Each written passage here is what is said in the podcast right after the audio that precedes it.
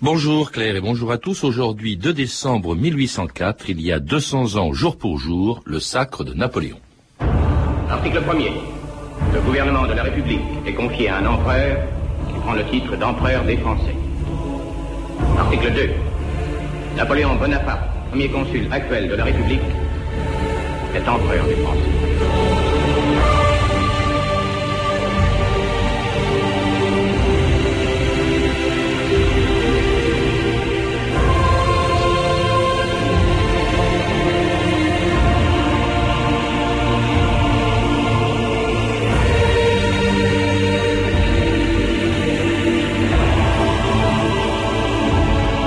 2000 ans d'histoire.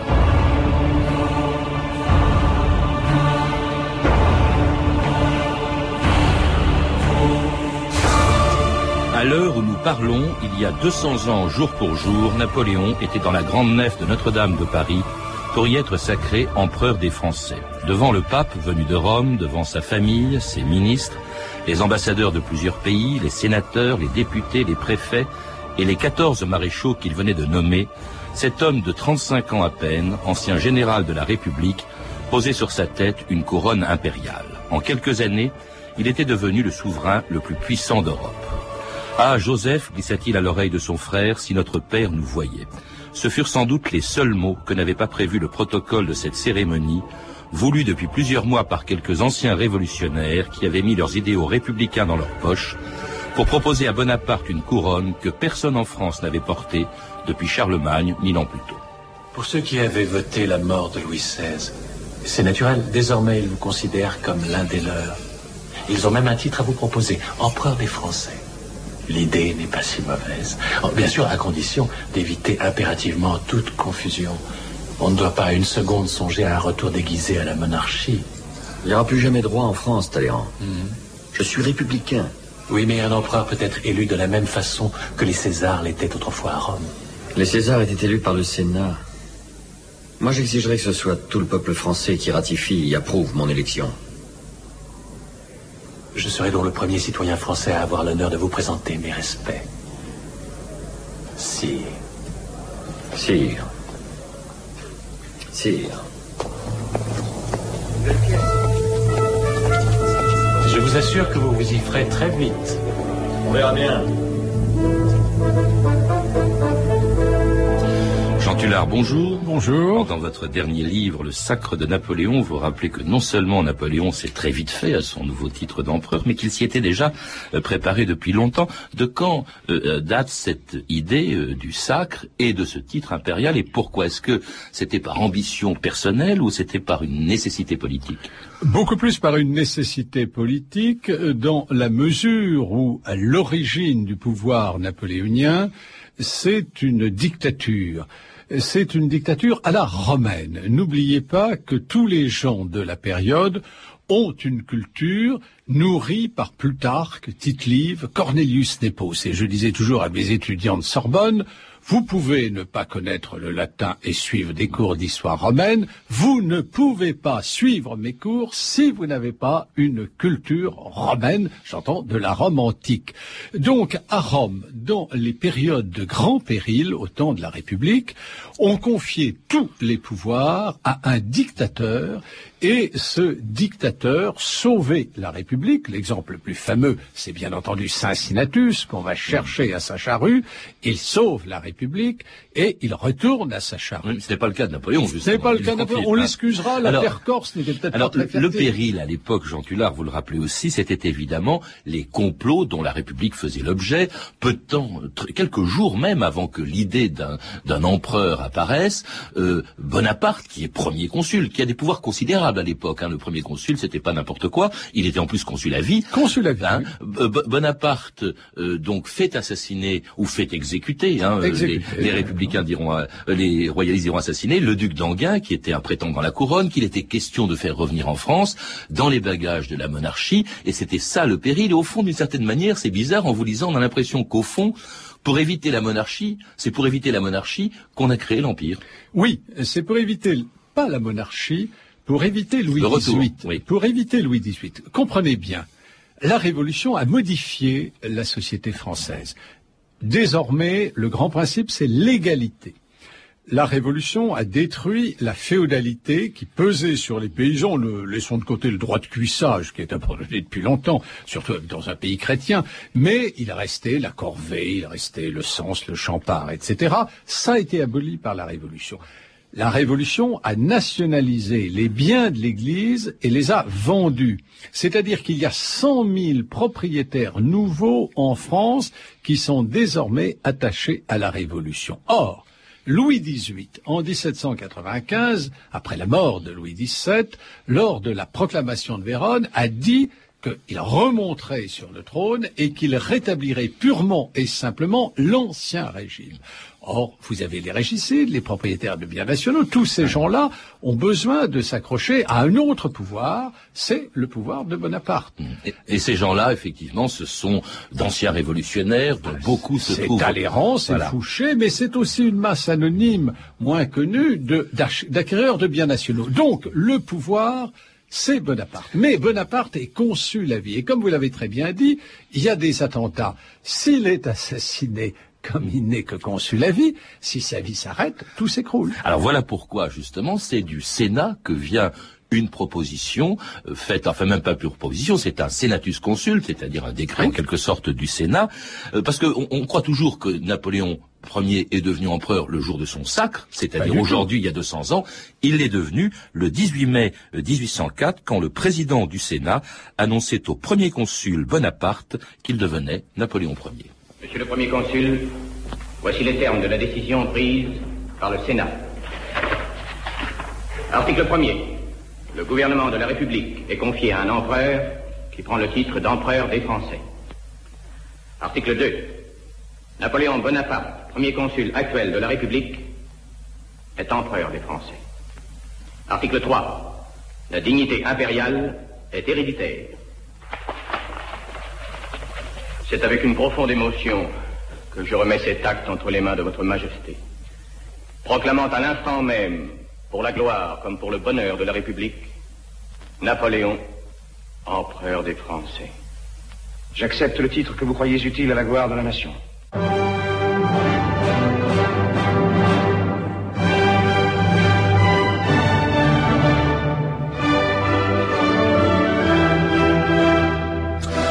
Entendu le texte exact hein, par un comédien de, de ce qu'on appelle le Senatus Consulte qui décrète que Napoléon euh, devient empereur des Français à titre héréditaire. C'était sept mois hein, avant le sacre. Alors il y a un mot quand même étonnant, Jean Tullard. Le gouvernement de la République est confié à un empereur. En principe c'est antinomique quand même. un empereur héréditaire, c'est-à-dire que les conquêtes de la Révolution étant menacées si Bonaparte est assassiné, on en fait un monarque, un monarque héréditaire. C'est-à-dire que s'il est assassiné, il y aura une succession. Oui, mais il n'y a pas d'enfant. Alors, il n'y a pas d'enfant, mais on a prévu. il n'a pas encore d'enfant, il en aura. ah ben alors, on pense qu'il, enfin, Joséphine lui a fait croire qu'il était stérile. Et donc, on a prévu le principe de l'adoption qui n'existait pas dans le droit successoral de l'Ancien Régime. Le roi ne pouvait pas adopter. Ça, c'est l'influence romaine. Les empereurs romains pouvaient adopter, mais pas les rois de France. Donc, il peut adopter, et s'il n'a pas eu le temps d'adopter, la succession passe à son frère aîné Joseph, qui à l'époque n'a que des filles, et à son autre frère Louis. Deux ont été exclus de la succession. Lucien et Jérôme. Hein. Lucien et Jérôme qui ne seront pas au sacre, ainsi que Madame Mère mmh. d'ailleurs, qui se solidarisera avec eux. Alors, donc, euh, il est, euh, par un décret, un senatus consul du Sénat, il est empereur. Cela dit, il tient absolument à ce qu'il y ait quand même euh, une légitimité populaire, d'où un référendum, plébiscite, je sais pas comment est-ce qu'on peut l'appeler, plutôt un plébiscite qui se déroule en juin dans toute la France, Jean Tullard, qui donne 3 800 000 oui hein, pour le rétablissement de l'Empire contre 2500 non. C'est vraiment une victoire impériale, hein, bien, mieux que Sarkozy dimanche dernier. Oui, hein. oui, ah oui, mais alors là, il faut voir les conditions, euh, ou que le oui à l'Europe. Euh, il faut voir les conditions, c'est que l'on vote, non pas vote secret, mais on vote sur des registres il y a le registre des oui, donc vous inscrivez votre nom, et puis vous avez le registre des non, vous inscrivez votre nom si vous êtes contre. Alors vous voyez très bien que cela était euh, extrêmement dangereux, mais on avait annoncé qu'après le dépouillement, les registres seraient brûlés. Mais quand même, c'est pour même, ça le que fait vous- de mettre son nom, euh, Ah bah. euh, hein, euh, quand, quand on va voter, c'est c'est pas. euh, Oui, pas mais alors vous aviez, vous aviez un avantage parce que quand vous votez, vous allez voter prochainement, vous mettez un non ou vous mettez un oui. Mais vous, si vous ajoutez le moindre commentaire, euh, votre bulletin est nul. Là, vous pouviez faire tous les Oui. commentaires que vous vouliez. Petite concession donc à, à la démocratie. Cela dit, il faut rappeler qu'il y a eu aussi, je crois, euh, 40% d'abstention, 60% maintenant. Je sais plus quel est le chiffre. Non, moins fort, moins, Moins fort. fort. C'est pour le premier référendum, parce que les gens n'avaient pas l'habitude. Là, ils commençaient à être rodés. hein. Alors donc, avant même, alors là, il y a eu ce plébiscite en juin, mais avant même le sacre, et à ce moment-là, euh, Napoléon euh, commence à établir une étiquette impériale, se fait appeler sire, euh, majesté. Euh, euh, on choisit un emblème. C'est assez curieux parce que vous dites que parmi les emblèmes, on avait envisagé plusieurs emblèmes possibles d'animaux, le coq, hein, qu'on écarte parce que c'est un animal Oui. de basse-cour, les abeilles, on les voit figurer, je sais, dans, oui, dans, dans, dans les robes. mais- de Chilpéric, mais les abeilles, des Mérovingiens. Ouais. hein. Ça pouvait pas être quand même un emblème impérial parce que c'était Oui. quand même, elles étaient gouvernées par une reine. hein, Oui, donc, oui. bon. Alors donc on choisit, euh, on choisit le l'aigle et puis alors on crée une cour, une véritable cour avec des titres empruntés à l'ancien régime. Talleyrand qui devient grand chambellan, Ségur grand maître des cérémonies, Berthier grand veneur, Cambacérès archi-chancelier d'empire, Murat qui n'a jamais mis les pieds sur un bateau, je crois, devient grand amiral. Oui, oui, ce sont des, sont des titres ronflants. Mais ne l'oubliez pas, la noblesse n'est pas rétablie. Elle ne sera rétablie qu'en 1808 et encore elle sera rétablie sans privilège. Là, ce sont des dignités, ce n'est pas le rétablissement de la noblesse. L'égalité reste et tous ces dignitaires n'ont pas aucune exemption d'impôt. Ils sont soumis à la même loi. L'égalité reste. Ça fait totalement. sourire la, la noblesse d'ancien régime, je suppose, Jean Tullard. Oui, On alors, s'en euh, moquer un peu. Bah, regardez le tableau de David, regardez tout à droite euh, le regard que porte Talleyrand euh, sur cette cérémonie et son sourire ironique euh, sur cette mascarade à ses yeux religieux. Il y a aussi alors la création, hein, toujours on est toujours avant le sacre, euh, de 14 maréchaux hein, que, Oui. que, euh, Napoléon euh, nomme maréchaux, dont Bernadotte, un futur roi de Suède, Oui. portait sur sa poitrine mort au roi. Lui Oui. aussi, il avait quand même, Ah, vous il avait avez quand même Murat, pas mal. Vous avez, ils sont, ils, ils sont là, représentent. Il en manque que deux. Euh, au sacre, c'est Lannes qui était ambassadeur de Portugal et Brune qui est à Constantinople. Alors le sacre, ce sera le 2 décembre. Hein. Euh, Qu'est-ce qui a eu l'idée du sacre en, en premier? Pourquoi fallait-il, en plus de ce titre d'empereur que Napoléon porte déjà, de cette cour et de cette étiquette qui existe déjà, qu'il y ait en plus un sacre? Alors très bonne question, car c'est là véritablement quel problème. Si l'on voulait que l'empereur des Français fût l'égal du tsar de Russie et de l'empereur du Saint-Empire romain germanique à Vienne, il fallait une onction religieuse qui s'ajoute au suffrage universel. Et puis, ne l'oubliez pas, il y a un autre prétendant au trône, c'est Louis XVIII. Or, Louis XVIII n'a pas été sacré. Donc, aux yeux de tous les catholiques, et ils sont nombreux, pensez à la Vendée, pensez aux Belges, pensez aux Italiens du Nord, le légitime maintenant, c'est Napoléon, ce n'est plus Louis XVIII. Et vous le dites avec en présence du pape auquel que, que Napoléon fait venir euh, tout exprès de Rome et auquel il va dicter ses conditions à la veille justement au moment où se prépare le sacre. Je fais entièrement redécorer la cathédrale. Mon idée est de transformer Notre-Dame en temple gréco-romain. C'est-à-dire païen? Non, c'est-à-dire grandiose. Dites-moi, Isabelle, est-ce que ne m'avez pas représenté plus petit que Monsieur de Talleyrand C'est-à-dire, si, que j'ai cru bon de respecter les proportions de la nature. Ce n'est pas la nature, monsieur, qui détermine la grandeur des hommes, c'est leur destin. Vous vous tiendrez ici. Et vous, vous serez là-bas. Je crains de ne pas avoir le bras assez long Assez long pour quoi faire pour poser la couronne sur votre tête. Vous n'aurez pas cette peine. J'ai prévu de me couronner moi-même, Alors pourquoi suis-je venu ici? Pour bénir mon règne. Poser la couronne sur votre front si telle est votre volonté. Moi, je prierai afin que jamais elle ne soit trop lourde à porter. Et c'était un dialogue euh, imaginé par Yves Simoneau dans son téléfilm euh, Napoléon, euh, un dialogue entre Napoléon, le pape Pie VII. Euh, donc, il fallait qu'il soit couronné, sacré, en présence, non pas par le pape. hein, et on Ah l'a ben bien- non, ouais. On l'a bien entendu, c'est pas le pape qui a posé la couronne sur Napoléon. Ah oui, non mais ça c'est fondamental parce que ça renvoie à toute l'histoire du Moyen Âge, le conflit entre l'empereur et euh, le pape. Euh, ça c'est il y a en France une tradition gallicane qui veut que le roi soit souverain chez lui, que le pape n'ait aucun droit. Si Napoléon avait été couronné par le pape, il reconnaissait la prééminence du pape. Alors vous me direz, effectivement, c'est dans l'extrait que nous venons d'entendre, pourquoi diable le pape est-il venu à Paris alors que le pape, à l'inverse d'aujourd'hui, ne se déplaçait qu'exceptionnellement. En plus, il était âgé. Il, était, âgé dans une France, dans une France très déchristianisée, où je vous rappelle son prédécesseur est mort prisonnier de la Révolution à Valence. Alors pourquoi vient-il? Il vient parce qu'il espère une nouvelle négociation du Concordat.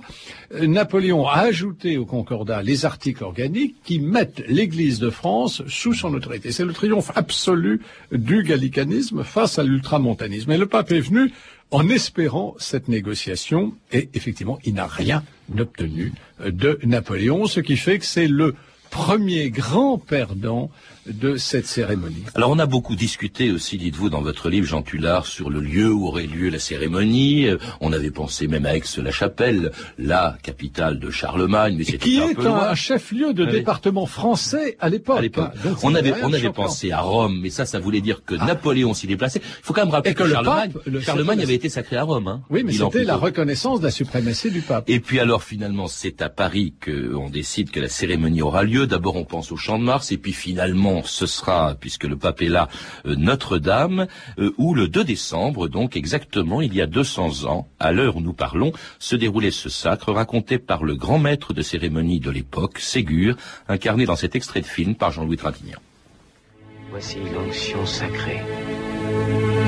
Le pape bénit les ornements impériaux et les remet à l'empereur. D'abord l'anneau, qu'il passe à son doigt. Et puis, le manteau, la main de justice, et puis la couronne. Tous s'agenouillent.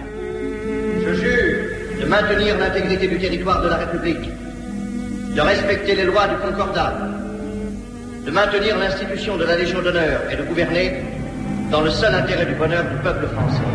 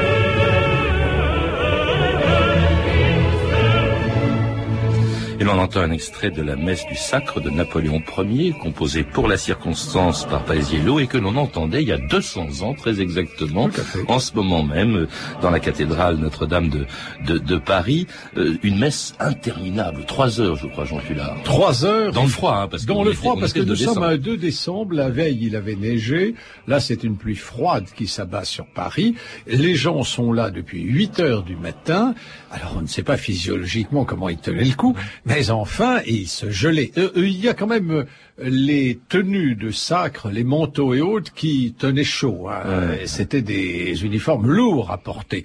Néanmoins, il faut bien voir que cette cérémonie est essentiellement religieuse, puisqu'elle se passe à Notre-Dame, et que tous les participants j'en accepte quand même le pape. Tous les participants ne croyaient absolument pas en Dieu.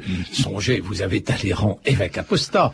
Vous avez parmi les ministres Fouché, le déchristianisateur de la Nièvre. Vous avez Réal, conseiller d'État, qui avant avait été l'adjoint de Chaumette et d'Hébert à la commune de Paris et qui, onze ans auparavant, avait fait célébrer le culte de la déesse Raison sous les mêmes voûtes où on promenait une danseuse de l'opéra nue parce que la raison ne doit pas être habillée de ripeau, et par conséquent, une cérémonie tout à fait sacrilège. Et les maréchaux qui parlaient à propos du Concordat et de la messe du Concordat de Capucinade, et Napoléon lui-même, qui est agnostiste, euh, qui ne, ne, croit pas en Dieu, du moins dans le Dieu des chrétiens, et qui était prêt d'ailleurs à se faire musulman. Ça, et même vous avez sur le tableau du sac, mais il n'y était pas le représentant de la sublime porte, un musulman. La, la Turquie, enfin l'Empire ottoman, oui. hein, c'est ça. Alors, est-ce qu'il y avait du monde d'abord? Je crois euh, les ah, rapports les... officiels disaient oui. qu'il y avait beaucoup de monde à l'extérieur, déjà sur le passage de Napoléon. À l'intérieur, elle était comble, la cathédrale. À, à l'intérieur, il y a tous les notables, les représentants des collèges électoraux et autres. À l'extérieur, il y avait moins de monde qu'on ne pourrait le penser. Il y avait quand même quelqu'un qui regarde ça avec la même ironie euh, que Talleyrand, c'est Stendhal. Il aurait pu, s'il avait, il va être nommé auditeur au Conseil d'État, il aurait pu assister à la cérémonie de l'intérieur. Là, pour l'instant, il est encore à l'extérieur il ne prend pas très au sérieux cette cérémonie. Alors il y avait aussi euh, quelques absents parce que cette cérémonie évidemment a été immortalisée euh, par de très nombreux textes, des représentations, euh, des dessins, des tableaux qui, que l'on retrouve aussi dans votre dans votre livre Jean Tullard, dont le tableau le plus connu du sacre, un des plus célèbres de France, le deuxième que l'on va voir au Louvre après celui de de la Joconde, celui de David qui reproduit donc le sacre dans ses moindres détails il en a même rajouté quelques-uns, puisque il a mis, notamment, on le sait, euh, il a mis en, dans, dans, son tableau la mère de Napoléon, Laetitia, qui avait refusé hein, d'assister au sacre et qui était restée à Rome. Mais Napoléon avait demandé à David d'ajouter quand même sa mère à son tableau. Et oui, ma mère euh, Nulle part, sire. Madame, votre mère ayant préféré ne pas assister à la cérémonie, je n'ai pas cru devoir... ne pas supporter, devoir glorifier Joséphine, querelle de chatte. Mais la postérité ne comprendrait pas son absence en un pareil moment. Là, David. Vous allez la peindre là, au milieu des tribunes. Hein. Je compte sur vous pour qu'elle soit bien en vue. Faites-lui une robe magnifique. Et veillez à ce qu'elle ait l'air radieuse. Avec le temps, elle me sera reconnaissante de lui avoir évité de passer pour une personne à l'esprit étriqué et mesquin. Hein voilà. Très beau, David. Ça sera très beau. À combien de temps pensez-vous l'avoir fini? Il faut le temps, sire. Un an, deux ans peut-être. Allons, allons, David. Restez